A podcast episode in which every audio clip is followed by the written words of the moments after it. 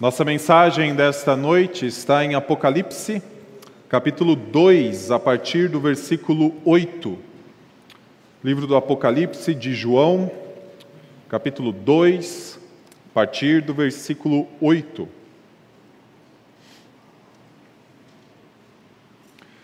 Esta é a segunda mensagem da série intitulada A Vitória do Reino de Deus.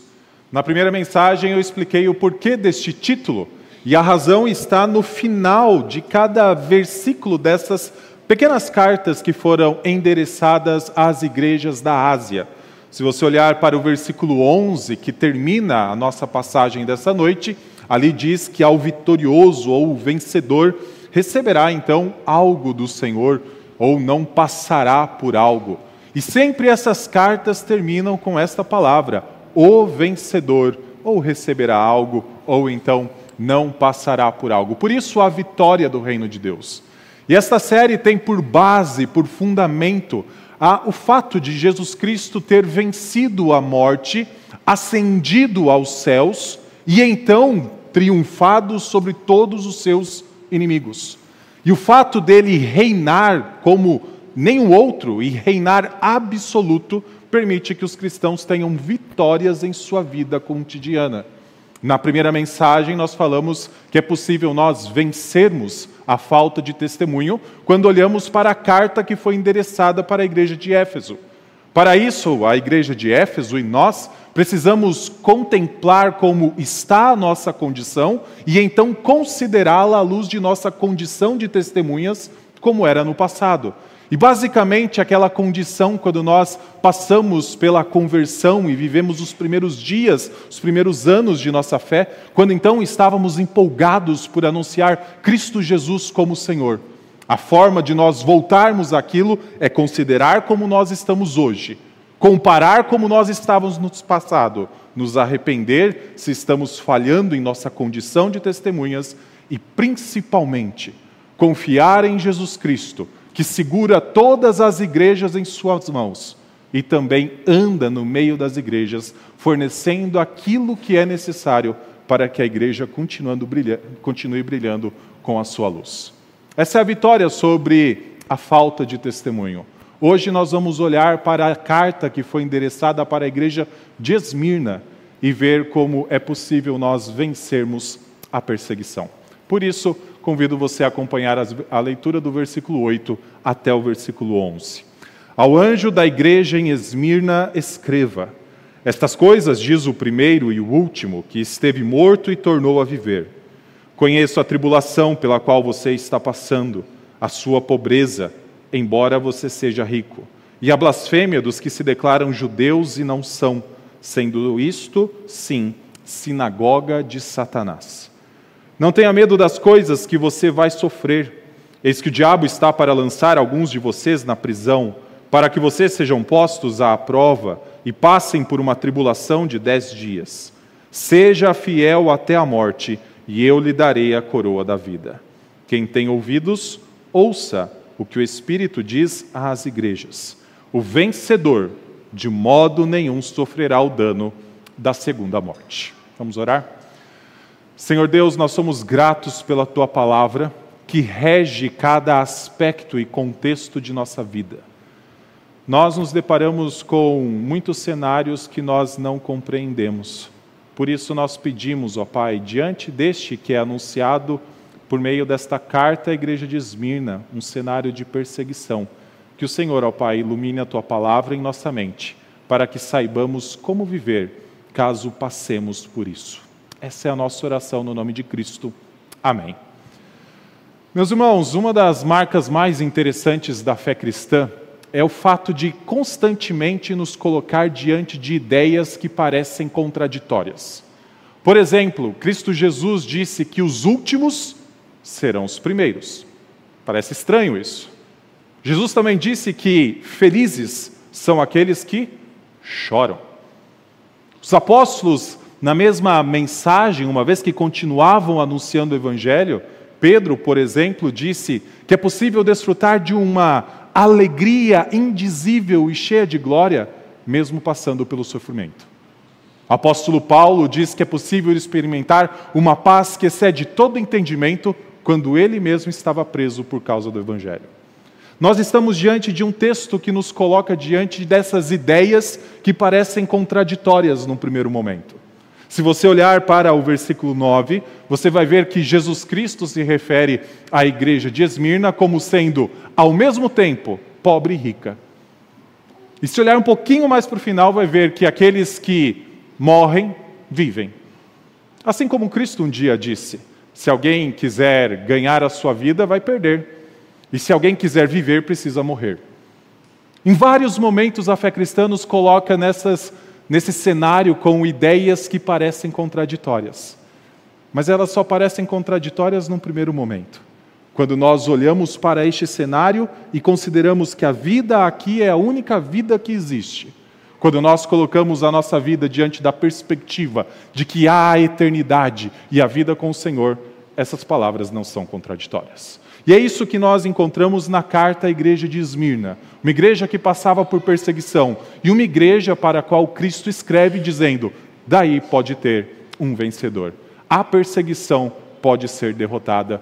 E é isso que, então, João, escrevendo com palavras de Cristo Jesus, direciona à igreja de Esmirna. Primeira coisa que a gente enxerga nesse texto é que Jesus Cristo conhece a igreja de Esmirna e conhece as ameaças pelas quais a igreja passava.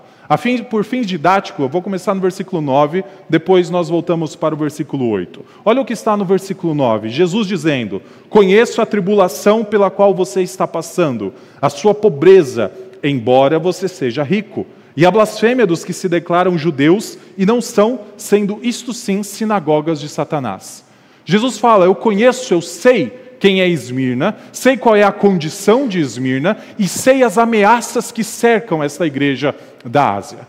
Primeira coisa que ele nos mostra é que ele conhece a igreja de Esmirna e usa as duas palavras que parecem opostas. A palavra você é pobre, embora seja rico. Quando nós olhamos para essas palavras que parecem contraditórias, elas só são se nós pensarmos que está falando do mesmo aspecto. Por exemplo, quando o IBGE passa em nossas portas, então listando como nós vivemos e muitas vezes perguntando qual a nossa faixa salarial, qual a renda familiar, o que tem dentro da casa, ao final faz uma categoria e lista entre classes econômicas, da classe A até a classe E.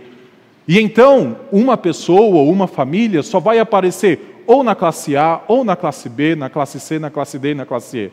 Não é possível estar ranqueado nas cinco classes ao mesmo tempo. Não é possível estar ranqueado nas duas, em duas delas ao mesmo tempo. Se nós olharmos apenas para o aspecto financeiro, essas palavras são contraditórias. Não tem como ser pobre e rico ao mesmo tempo. Mas não é isso que Jesus está se dirigindo à igreja de Esmirna. Ele está falando de dois aspectos diferentes. Um, eu tenho certeza que é econômico. Essa igreja era uma igreja financeiramente, economicamente pobre mas o outro é um aspecto espiritual. E esta igreja era espiritualmente rica. Então, sim, quando nós colocamos mais do que um aspecto dentro da equação, nós conseguimos ver que palavras que parecem contraditórias estão, na verdade, sendo aplicadas à mesma igreja. Não é apenas o material. Se olhar apenas para aquilo que Esmirna era materialmente, Jesus falou: Você é pobre, Esmirna. Se olhar apenas para aquilo que eles tinham de posses, membros da igreja de Esmirna eram pobres financeiramente. Mas Jesus está preocupado com outra coisa. Essa é uma igreja elogiada. Jesus está dizendo: você é uma igreja rica. As duas palavras que parecem contraditórias, na verdade, elas se relacionam em um aspecto. A pobreza da igreja de Esmirna financeiramente na verdade, era derivada de sua riqueza espiritual. Quando nós olhamos para esse texto, você começa a ver, por exemplo, que tem judeus que são chamados de sinagoga de Satanás. Você enxerga que essa igreja, Jesus fala, eu conheço a sua perseguição. Essa igreja não era uma igreja que vivia livre de ameaças externas, mas constantemente sofria a pressão por causa de sua fé. Uma pressão que vinha do próprio império, Afinal, naquela época, nós vimos lá na série anterior, intitulada ah, O Reino Inimigo, Naquela época existia algo chamado de culto imperial, que o Império Romano obrigava que os, todos os membros, ou todos os cidadãos do Império, melhor dizendo, prestassem culto às divindades do Império Romano como um sinal de lealdade ao imperador e ao Império como um todo. Aqueles que não participassem deste culto sofreriam sanções econômicas. Perderiam, por exemplo, o direito de comercializar os seus produtos. Ou então, se fosse funcionário do governo, perderia o seu emprego. E então, o que vinha como consequência desta política imperial? Pobreza. Esmirna, apesar de estar na região mais rica do Império Romano, era uma igreja pobre. Sabe por quê? Porque era uma igreja rica. Esmirna era uma igreja que preferia mostrar-se leal ao Rei dos Reis, ao invés de mostrar-se leal ao imperador romano. Por isso, o texto fala: conheço a sua pobreza. Esmirna passava por dificuldades financeiras, porque preferia passar por dificuldades financeiras nessa vida, a negar e se afastar do seu Senhor. Quando a gente continua no versículo 9, essa é a primeira ameaça, o culto imperial, ou então a pressão que vinha do Império Romano esta perseguição que estava rondando a igreja de Esmirna, e na verdade essa igreja já estava sofrendo e sua pobreza financeira e econômica era uma consequência disso. Mas veja que existe um grupo chamado de aqueles que se declaram judeus, mas na verdade são sinagoga de Satanás. Para que a gente entenda o que João está dizendo aqui, você precisa lembrar que os apóstolos eram judeus e que o cristianismo começou dentro então da comunidade judaica.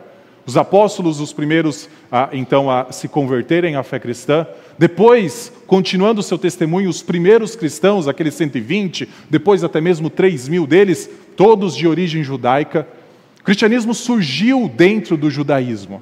E durante muito tempo, durante pelo menos quatro décadas, o cristianismo foi confundido pelo Império Romano com o judaísmo. E um dos privilégios de ser judeu naquela época é que, diferente de todos os povos do império, os judeus não precisavam participar do culto imperial. Foi feito um acordo muitas décadas antes de que os judeus não eram obrigados a participar do culto idólatra dirigido às divindades do Império Romano e que mostraria lealdade, então, ao imperador de Roma e ao império como um todo quando os cristãos começam dentro, né, saem do judaísmo e ainda são identificados com os judeus, eles se beneficiam deste cenário de não precisar participar do culto imperial. Só que com o tempo o que acontece?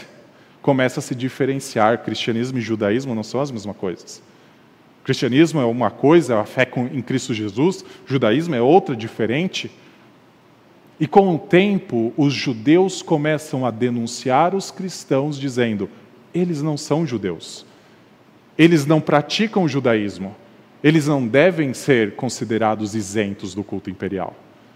E ao denunciar os cristãos que então não participavam do culto ao imperador, que acontecia com os cristãos, eles eram presos. Afinal, eles não eram judeus. Por isso João fala: se declaram judeus, mas não são. São, na verdade, sinagoga de Satanás. Por fora, Esmirna é uma igreja pobre. Por dentro, Esmirna é uma igreja rica. Por fora, este grupo aqui, ameaça para a igreja de Esmirna, se declarava judeus. Por dentro, Jesus Cristo sabia o coração deles e, na verdade, eram aliados de Satanás. Esta é a ameaça que Jesus diz: Eu conheço as suas tribulações, conheço a sua pobreza, Conheço as dificuldades que a igreja de Esmirna passa. Conheço tudo o que vocês estão vivendo. E uma vez que Jesus Cristo conhece tudo o que Esmirna passa, Jesus então diz o seguinte: não tenha medo, e essa é a segunda parte, versículo 10 em diante, não tenha medo e seja fiel até a morte. Olha o versículo 10. Não tenha medo das coisas que você vai sofrer, Esmirna. Eis que o diabo está para lançar alguns de vocês na prisão para que vocês sejam postos à prova e passem por uma tribulação de dez dias. Seja fiel até a morte, e eu lhe darei a coroa da vida. Jesus sabia de todo o sofrimento que Esmirna já passava. Jesus Cristo sabia de toda essa perseguição, da ameaça do Império Romano, do culto imperial, da ameaça daqueles que se declaravam judeus, mas na verdade era tudo algo externo e não eram, na verdade, judeus. Jesus sabia de tudo isso. Jesus fala: Esmirna, você está sofrendo. O que a gente esperaria talvez é Jesus dizendo o seguinte: Esmirna, você está sofrendo e esse sofrimento acaba em breve.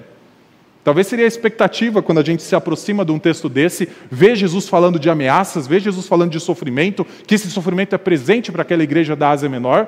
Nós esperaríamos que o sofrimento vai acabar. Ou então Jesus dizendo: Você está sofrendo e o sofrimento acaba agora. Mas não é isso que Jesus fala. Jesus fala: Esmirna, vocês estão sendo perseguidos. Eu conheço a tribulação de vocês. Não tenham medo, e olha o versículo 10, das coisas que você irá sofrer. Jesus não fala do fim do sofrimento. Jesus não fala do fim da perseguição. Jesus prepara Esmirna para um sofrimento que se intensifica. Jesus prepara Esmirna para uma perseguição que vai ser muito mais dura do que aqueles já estavam vivendo. Se eles já não poderiam comercializar, se talvez já tivessem parte dos membros daquela igreja perdido o seu emprego junto ao Império Romano, e muito daqueles empregos do primeiro século eram vinculados ao Estado, eles deveriam se preparar para serem presos e até mesmo para morrer. Olha o versículo 10: Eis que o diabo está para lançar algum de vocês na prisão, para que vocês sejam postos à prova e passem por uma tribulação de dez dias. Já passou muito de sofrimento pela igreja de Esmirna. Jesus Cristo poderia talvez dizer, não vai acabar. Mas Jesus fala, vai se intensificar. Parte dos membros dessa igreja vão ser lançados no cárcere, serão presos. Na série anterior eu disse que Satanás tem como um instrumento em suas mãos os impérios e reinos dessa terra. Quando diz aqui, o diabo está para lançar alguns de vocês na prisão, Jesus tem a visão do que está por trás do Império Romano. Não é que Satanás iria lá e pegaria cada crente de Esmirna e colocaria atrás das grades. Mas ele utilizaria os reinos dessa terra, e o reino utilizado no primeiro século foi o Império Romano, para prender aqueles que se mostrassem leais a Cristo e não queriam dobrar os seus joelhos diante do culto imperial, diante das divindades romanas. Parte da igreja então seria presa por conta de sua fé. E Jesus Cristo antecipa isso. Não tenham medo daquilo que vocês vão sofrer ainda. Eis que em breve o diabo lançará parte de vocês dentro do cárcere. Mas algo que me chama muito a atenção aqui é que, apesar de parte dos crentes de Esmirna ser lançado na prisão, a prova não necessariamente é para esses que vão ser presos a prova é para aqueles que ficam soltos. Olha o versículo: Eis que o diabo está para lançar alguns de vocês na prisão, para que vocês sejam postos à prova e passem por uma tribulação de dez dias. No grego é algo mais ou menos assim: Eis que o diabo vai lançar da igreja, de vocês, para que aqueles então passem por uma tribulação de dez dias. Coloque-se no lugar de um crente de Esmirna que num domingo está ali na igreja cultuando a Deus com todos os seus irmãos, adorando o único Senhor dessa terra. Então, no meio da semana, ele recebe a notícia de que um dos que estavam do seu lado foi preso por conta da sua fé. Talvez essa pessoa que foi presa era seu irmão, não apenas da fé, mas de sangue. Talvez seu filho, seu cônjuge. E o crente de Esmirna está ouvindo que não é só o seu filho, pessoa próxima a ele, mas vários que estão sendo presos por conta da fé. Sim, alguns estão sofrendo dentro da cadeia, mas outros estão sofrendo na expectativa de que ou entes queridos sofram, ou então, em breve, pode ser eu. Veja que a tribulação é ser lançado na cadeia, mas a prova pode ser para aqueles que estão fora, para aqueles que estão testemunhando o que está acontecendo. Quando a gente olha para esse número aqui, né, dez dias, essa quantidade de dias, ela não é literal. Afinal, muitos cristãos foram para a prisão e ficaram bem mais do que dez dias, e muitos nem saíram de lá vivos. Esse número era simbólico e ele é uma menção ao livro de Daniel, lá no capítulo 1, quando Daniel e seus amigos propõem uma dieta para que eles não fossem contaminados então com as iguarias do rei Nabucodonosor e de todo o reino. Eles então se privaram e durante dez dias eles foram experimentados para que a sua saúde fosse vista e então eles fossem considerados se aquela dieta não estava prejudicando-os. O que João tem em mente aqui é um cenário muito parecido. Só que ao invés daqueles que estão vendo alguns sendo presos e permanecendo dez dias na cadeia, aqueles que estavam fora não estavam com a preocupação de serem contaminados com algo. Mas a preocupação que eles deveriam ter em mente é: e quando chegar a nossa hora? E quando o próximo na lista romana de ser preso for eu? Qual será a minha resposta diante da pergunta: por que você não participa do culto imperial? Por que você não dobra os seus joelhos diante do imperador e diante dos deuses adorados pelo Império Romano. E você na mente com aquelas pessoas que já foram presas, pessoas muito próximas, muito queridas. Se tem algo que traz uma pressão na vida de alguém, é quando alguém próximo sofre.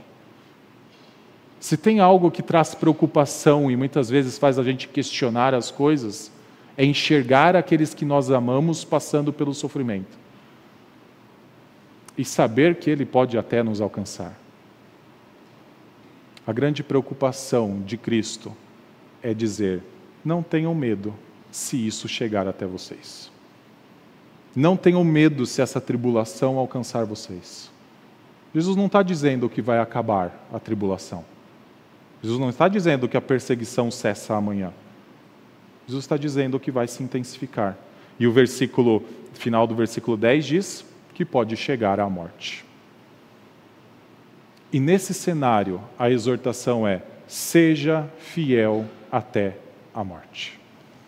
Não tenham medo da tribulação, não tenham medo da perseguição, não tenham medo quando verem aqueles que são próximos a vocês sendo presos, aqueles que no domingo passado estavam cultuando junto com vocês, mas sejam fiéis até a morte. Essa é a exortação que Deus dá para uma igreja que já estava sendo perseguida. Essa é a exortação para uma igreja que já estava sofrendo. O cristianismo não é uma religião cultural. O cristianismo não fala aquilo que, num primeiro momento, agrada o nosso coração. As palavras são duras. É aquilo de dizer que os primeiros são os últimos. É aquilo de dizer que para viver tem que morrer. É aquilo de dizer que até mesmo quem chora é alegre, é feliz. É de dizer que pode ter alegria indizível no meio do sofrimento. O cristianismo diz: sofrimento pode continuar, e o sofrimento pode chegar até a morte. Jesus conhecia a igreja de Esmirna. Jesus sabia das ameaças. E Jesus estava preparando essa igreja para ameaças ainda maiores porque mesmo se Esmirna morresse, Esmirna iria viver. Essa é a terceira parte do nosso, da nossa mensagem.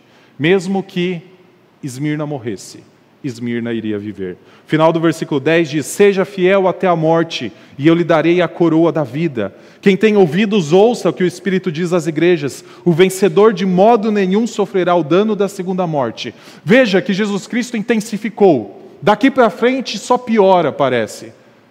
Mas ao momento em que chegar a morte, saiba: quem morre sendo fiel, vive.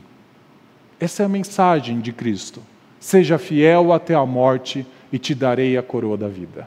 Eu acho muito interessante o objeto que é trazido como parte dessa promessa de que a vida será dada para aqueles que talvez perdessem ela naquela caminhada no primeiro século. Uma coroa Afinal, a coroa estava na cabeça dos governantes do primeiro século. A coroa era utilizada por aqueles que não apenas administravam, mas por quem era responsável por julgar. O imperador era o principal juiz do Império Romano, mas ele delegava isso para vários ah, governantes espalhados ao longo ah, do seu império. E eram eles que então recepcionavam cristãos após cristãos, perguntando qual era a fé deles, perguntando por que não participavam do culto imperial, perguntando por que não dobravam seus joelhos diante do império mais poderoso da terra. E então, depois de fazerem toda a avaliação, depois de passarem por todo o inquérito, eram esses que tinham suas coroas na cabeça que decidiam: você vai preso ou não. E muitas vezes decidiam: você vai morrer por conta da sua fé. A promessa de Cristo para uma igreja que passava por dificuldades era: dificuldades podem aumentar mas permaneça firme, persevere até o fim, eu te darei uma coroa da vida. Aqueles que foram julgados não serão mais julgados. Aqueles que passaram por inquéritos, atrás de inquéritos, para sondar a sua fé e para sondar as razões do porquê não participavam da idolatria do império, não passariam mais por escrutínio algum.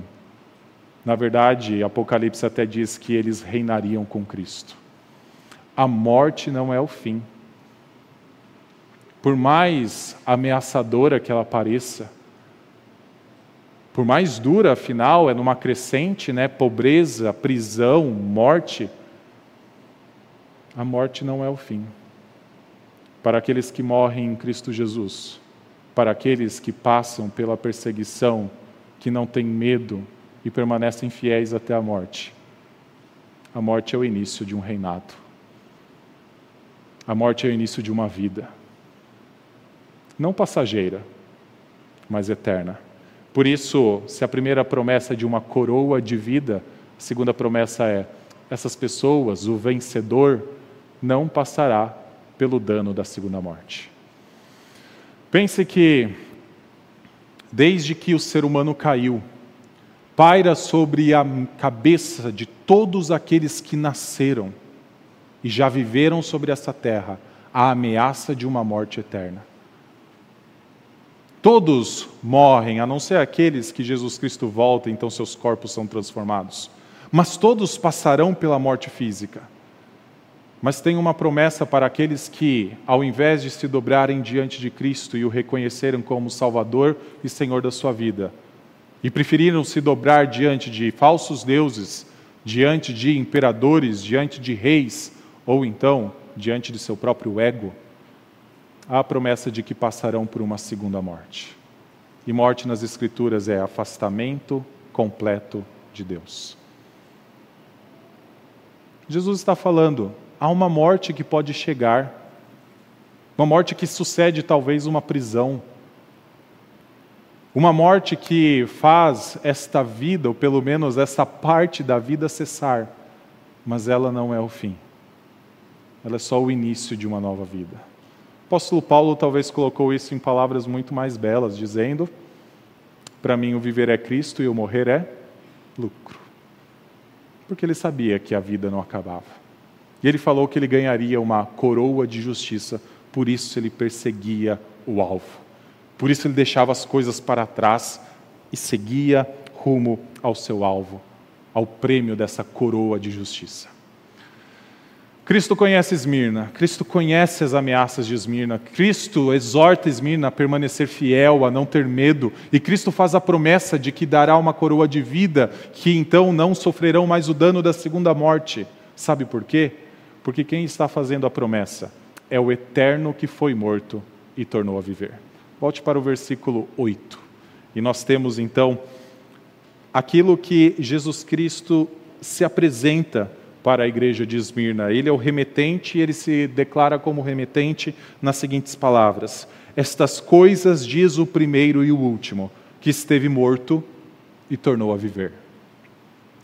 Primeiro, essa ideia de primeiro e último, nós lemos no texto da nossa liturgia que um dia Deus disse isso a respeito de si mesmo. Ele é o primeiro e o último e não há outro. Sabe quem está escrevendo ou quem está se direcionando até a igreja de Esmirna? O próprio Deus eterno. Ele é o primeiro e ele é o último, ou ele é o alfa e ele é o ômega, em outra linguagem de Apocalipse, porque Jesus Cristo é eterno. E o Jesus Cristo que é eterno, ele contempla a realidade das igrejas da, da Ásia Menor e de todas as igrejas que já surgiram nessa terra. E ele sabe cada momento que eles vivem, ele conhece cada detalhe, sabe por quê? Ele é aquele que é maior que o tempo. Ele sabe qual é o nosso presente, ele sabe qual é o nosso futuro. Ele sabe o que significam esses dez dias, ele sabe quanto que esses dez dias vão durar. Mas ele sabe de algo.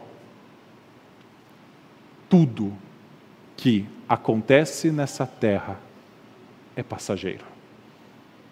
Por maior que seja a tribulação, por mais intensa que ela se torne ao longo do tempo, ela é passageira. Quem diz isso é o Eterno. Quem diz isso é aquele que conhece o tempo, que conhece cada detalhe dos segundos, minutos e horas dessa vida. E ele diz: permaneçam firmes, não tenham medo. Mas ele também se apresenta como aquele que esteve morto e tornou a viver.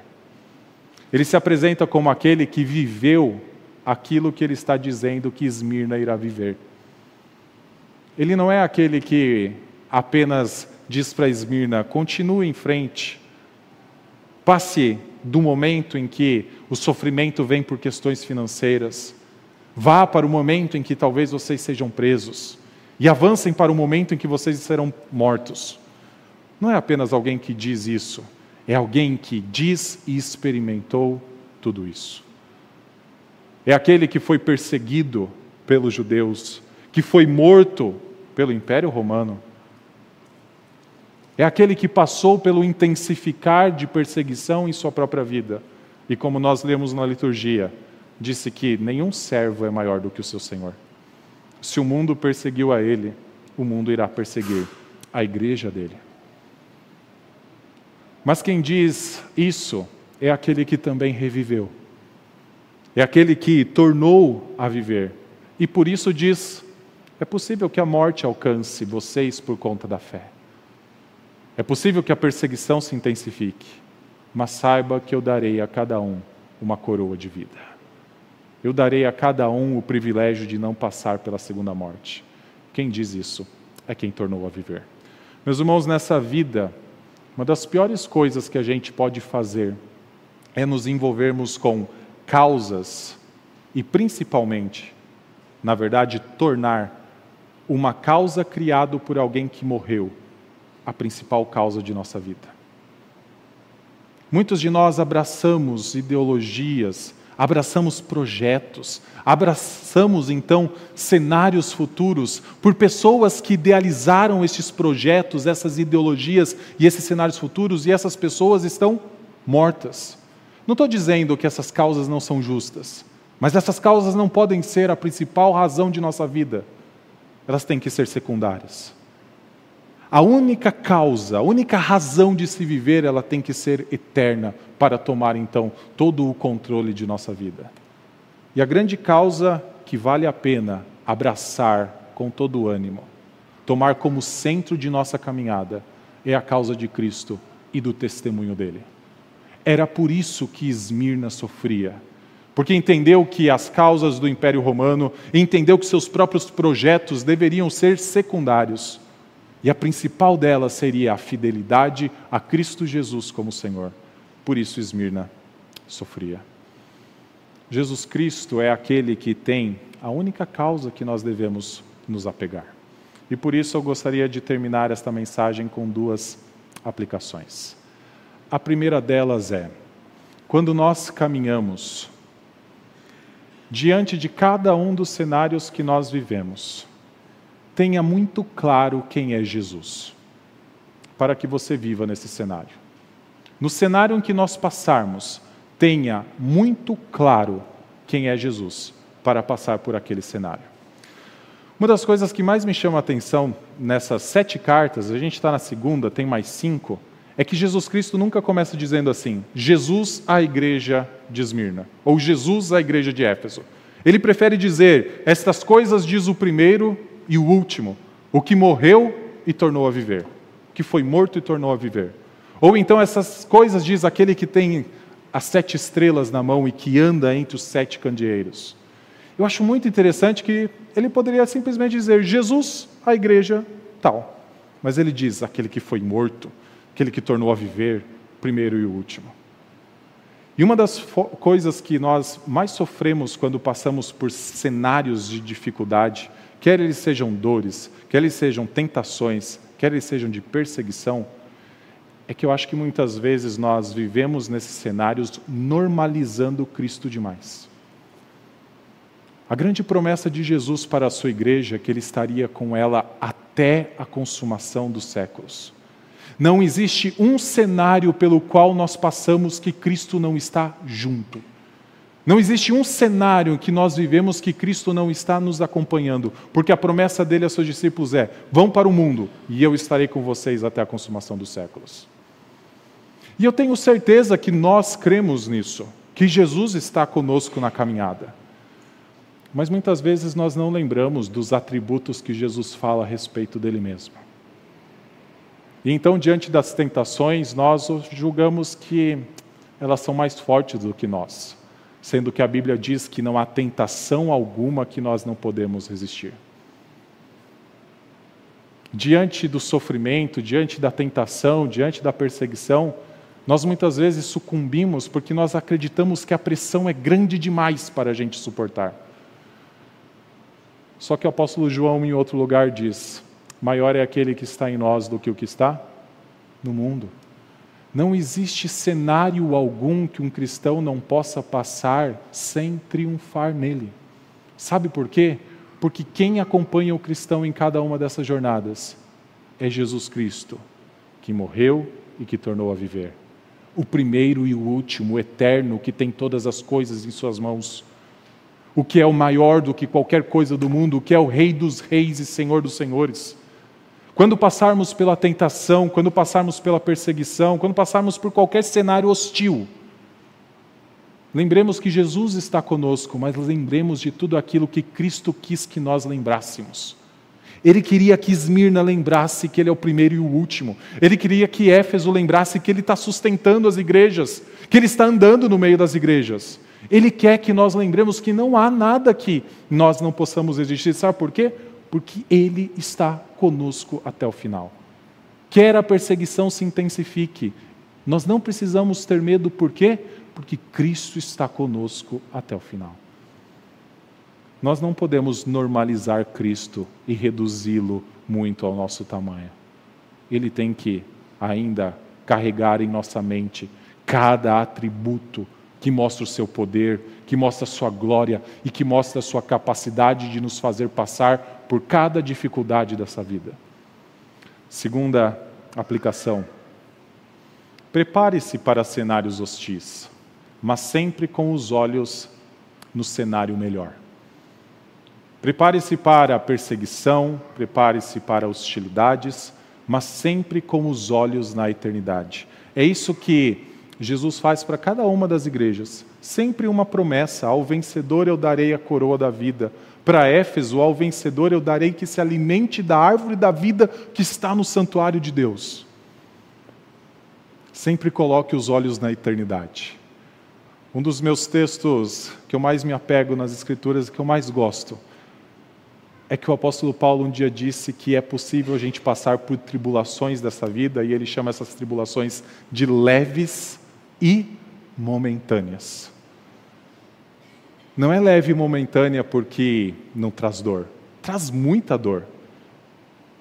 Quem falou isso é alguém que passou por três vezes aquela famosa quarentena de chibatadas, menos uma. Quem passou por isso foi aquele que foi fustigado com varas cinco vezes. Que por conta do evangelho sofreu hostilidades, apedrejamento. Que por conta do evangelho foi preso e depois decapitado. Mas ele fala, é leve e momentâneo, não por conta do único olhar no presente, mas quando a gente coloca o cenário maior. Quando a gente olha para aquilo que está além dessa primeira morte, para o cenário da vida eterna, para o cenário da coroa de vida, para o cenário de não passar pelo dano da segunda morte, para o cenário de estar para sempre com Cristo. assim nós podemos viver nessas ideias que parecem contraditórias, mas não são. É assim que nós podemos ser os últimos da vida para sermos os primeiros. É assim que nós podemos até mesmo estar chorando agora e sermos considerados felizes. É assim que podemos ter uma alegria indizível e cheia de glória quando o sofrimento está presente e intenso em nossa vida. É por conta daquilo que a gente olha para além da morte a vida eterna que Cristo Jesus nos deu. Vamos orar? Grandioso Deus, nós somos gratos porque a nossa vida está em tuas mãos. Não há aspecto nenhum dela, não há cenário nenhum dela que o Senhor não se apresente como o Senhor deles. Santo Deus, obrigado porque ao caminharmos nesta vida, nós nunca estamos sozinhos. Obrigado porque em cenários hostis nós temos uma rocha eterna conosco, um castelo forte. Nós temos aquele que morreu para pagar o preço de nossos pecados, mas reviveu e a morte não o alcança mais. Obrigado porque enquanto caminhamos e muitas vezes trevas nos cercam, pedras se colocam em nosso caminho, a tua luz brilha, ó Pai, iluminando cada aspecto da do nossa direção. A tua palavra ilumina nosso caminho, a estrada que se apresenta. Obrigado, ó Pai, porque nesta vida nós não precisamos considerar apenas o momento em que chegaremos até os últimos anos aqui, mas nesta nova vida que o Senhor nos deu, nós podemos considerar aquilo que viveremos no céu, e em especial aquilo que viveremos em novos céus e nova terra, quando nenhum cenário hostil existirá mais. Obrigado, Senhor, porque tudo isso é comunicado pela tua palavra. Por isso nós te louvamos em nome de Cristo. Amém.